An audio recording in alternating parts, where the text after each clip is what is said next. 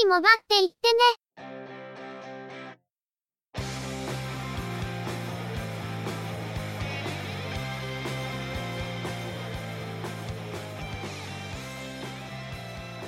通信業界、モバイル、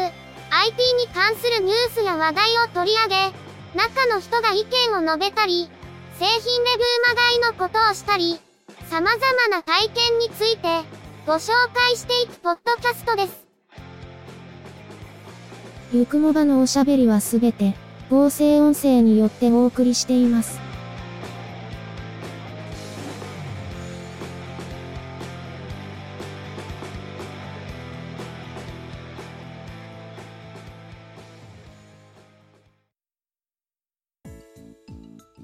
ゆくもば、第123回です。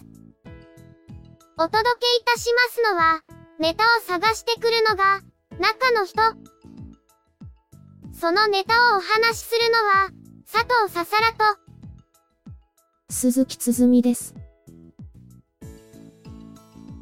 お盆を過ぎて、過ごしやすい時間が長くなってきましたが、それでも、日中は暑いです。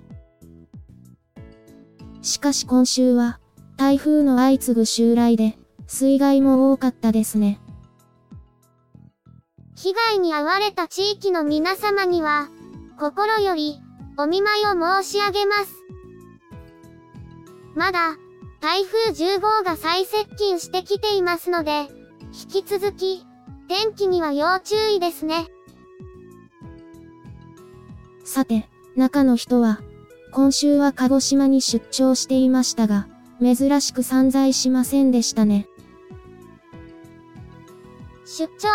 イコール散財ってのもどうかと思うけど、今回は、散財しようにも、ネタがなかったんだよね。それよりも、今回は、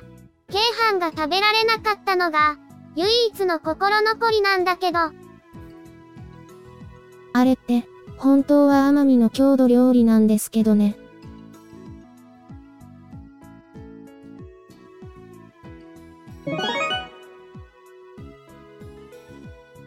それでは、今回のニュースです。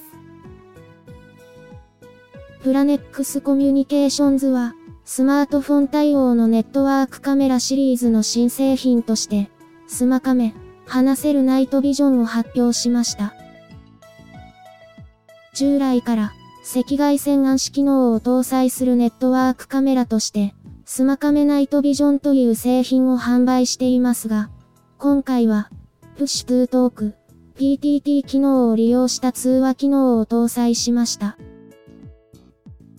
カメラ機能としては、HD720p で映像録画が可能。周囲の光源の状態に合わせて自動的に暗視モードに切り替わるとのこと。録画保存としては、最大 32GB のマイクロ SDHC カードを搭載可能です。プラネスコミュニケーションズのスマカメシリーズは通常モデルに加えて、暗視用の赤外線暗視カメラ搭載、屋外用、窓越し撮影向けの高感度カメラ搭載など、様々な仕様が販売されています。PTT 機能を使用した通話機能は、他にも搭載したモデルがあるみたいですが、暗視カメラモデルに搭載されたことで、無人環境での監視にもってこい、という感じでしょうか。夜間撮影も可能なネットワークカメラは興味があるんですが、常時録画に向いた手頃なモデルがなかなか見つからなくて、まだ試すことができていないんですよね。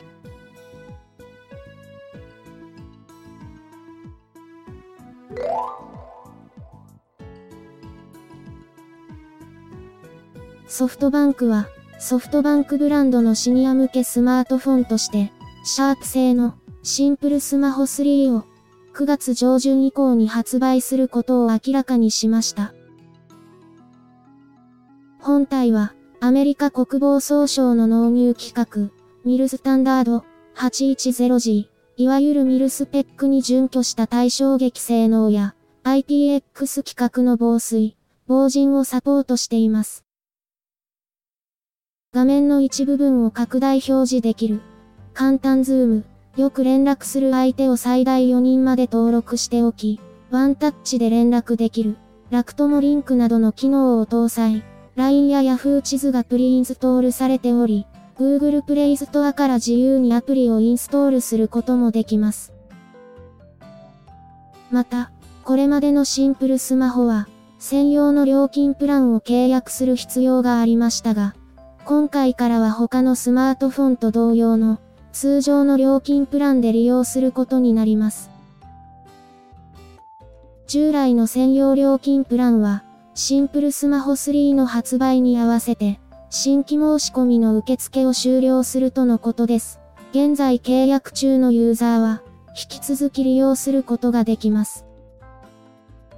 ディスプレイは5インチ、HD 解像度のイグゾディスプレイ、CPU は、スナップドラゴン 617MSM8952 1.5GHz のクアッドコアと 1.2GHz のクワッドコアで構成されるオクタコア。メモリーは 2GB。ストレージは 16GB。アウトカメラは1310万画素。インカメラは500万画素。本体側面にシャッターボタンを搭載。その他、ワンセグや緊急ブザーも搭載します。最近は、ミドルレンジといっても、結構スペックに余裕が出てきましたよね。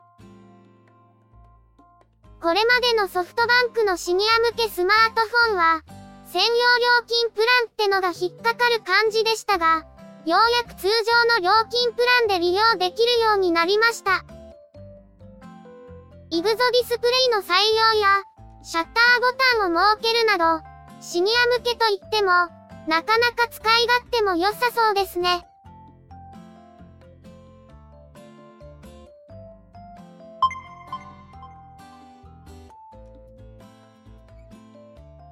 DJI は7倍ズームに対応した手持ちカメラ、Osmo Plus を発表しました。Osmo Plus は 4K 動画や12メガピクセルの静止画を再生できるジンバル一体型のカメラです。動画は 4K、30fps の撮影やフル HD、1080p、100fps でのスローモーション撮影が可能。フル HD での撮影時は光学3.5倍ズームと、ロスレスデジタル2倍ズームを組み合わせて、画質を落とさず7倍までズームができます。カメラセンサーは、ソニー製の Exmor を採用。有効画素数は1240万画素。レンズの焦点距離は22から 77mm で、F 値は F2.8 から F5.2。バッテリーはハンドル部に内蔵されます。DJI の公式販売サイトでは、購入から20、25営業日後に出荷するとしています。DJI オズモといえば、バックスペース FM のドリキンさんが愛用しているカメラの一つですが、Z アクシスを使用した時の手ブレ補正は驚異的ですね。水平の調整に流りとか、いろいろと癖のあるカメラのようでしたが、オズモプラスでは改善されているのでしょうか？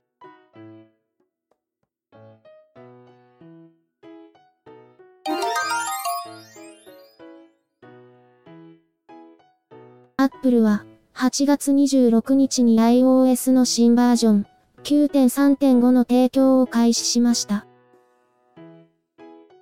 アプリケーションによってカーネル領域のメモリー内容を取得される。アプリケーションによって、カーネルの権限で任意のコードを実行される、WebKit にメモリー破損の脆弱性が存在し、ユーザーが悪意のあるサイトに接続することで任意のコードが実行される、という3つの脆弱性が、9.3.4以前には存在し、これらにより情報が漏洩したり、任意のコードが実行されたりする可能性があるとのことで、今回はそれらの対策が行われています。今回発見された脆弱性により、テキストメッセージで URL のリンクが送信され、リンクをクリックさせることで、ワンクリックでコードに隠蔽されたジェイルブレイクが実行されてしまいます。ジェイルブレイクが実行された端末にはマルウェアが送り込まれ、情報の搾取と外部への送信が行われてしまうとのこと。端末内の電話や電子メール、カレンダー、SNS を含むあらゆるアプリのデータをはじめ、端末のキーチェーン内に保存されたパスワードを含む、あらゆるパスワードも搾取されるとのこと。OS のアップデートは、脆弱性や不具合の修正が行われますが、別の不具合に襲われることを恐れて、アップデートをすぐにできない、という人もいるかと思います。しかし、今回の脆弱性は、結構深刻な内容なので、早めに対処した方がいいですよね。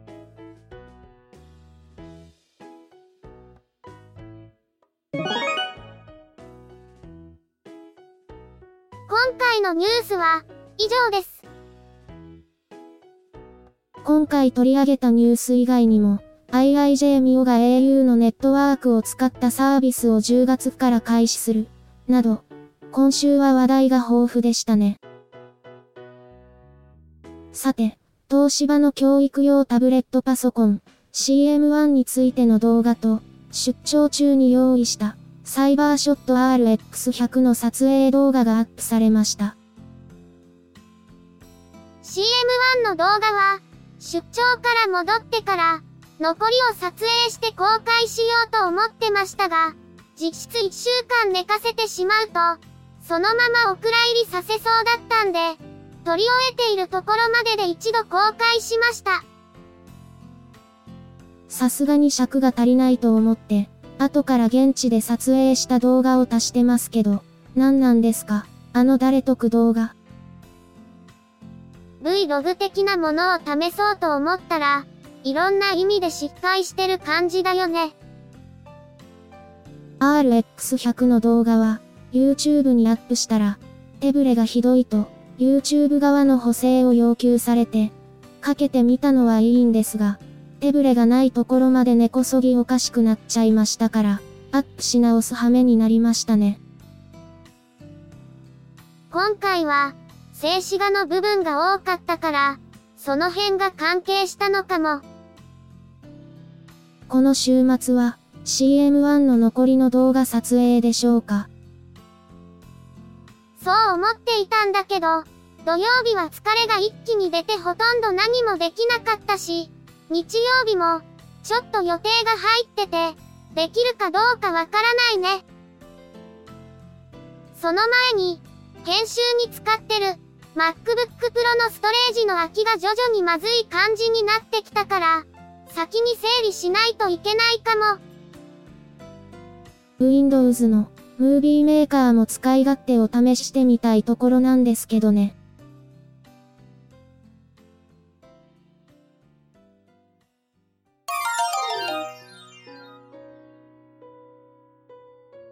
ゆくもばでは、お聞きの皆様からの、ご意見、ご感想などのコメントをお待ちしています。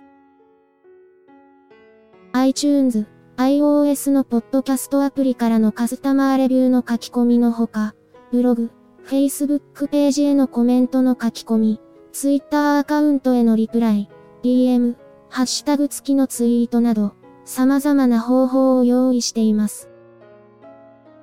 いずれの方法でも、いただいたコメントは、中の人はちゃんと目を通していますので、遠慮なくコメントいただけると嬉しく思います。また、いただいたコメントは、ゆくもばの中で紹介させていただければと思っています。Twitter のアカウントは、yukumoba、ハッシュタグは、シャープ yukumoba です。ブログ、Facebook ページなどは、番組名でググったら出てきますので、ぜひ、検索してみてくださいね。また、YouTube 動画へのいいね評価、チャンネル登録、コメントもいただけると、続けるモチベーションにつながりますので、ポッドキャストともども、どうぞよろしくお願いします。それでは、今回はこれで失礼いたします。また次回、皆様のお耳にかかれますように。ゆっくりもばっていってね、の制作は、音声合成に、チェビオ、クリエイティブスタジオ S を使っています。内容の構成や編集、ネタ出しは、中の人、AKA、ハイマウント、声の出演は、佐藤ささらと、鈴木つづみでした。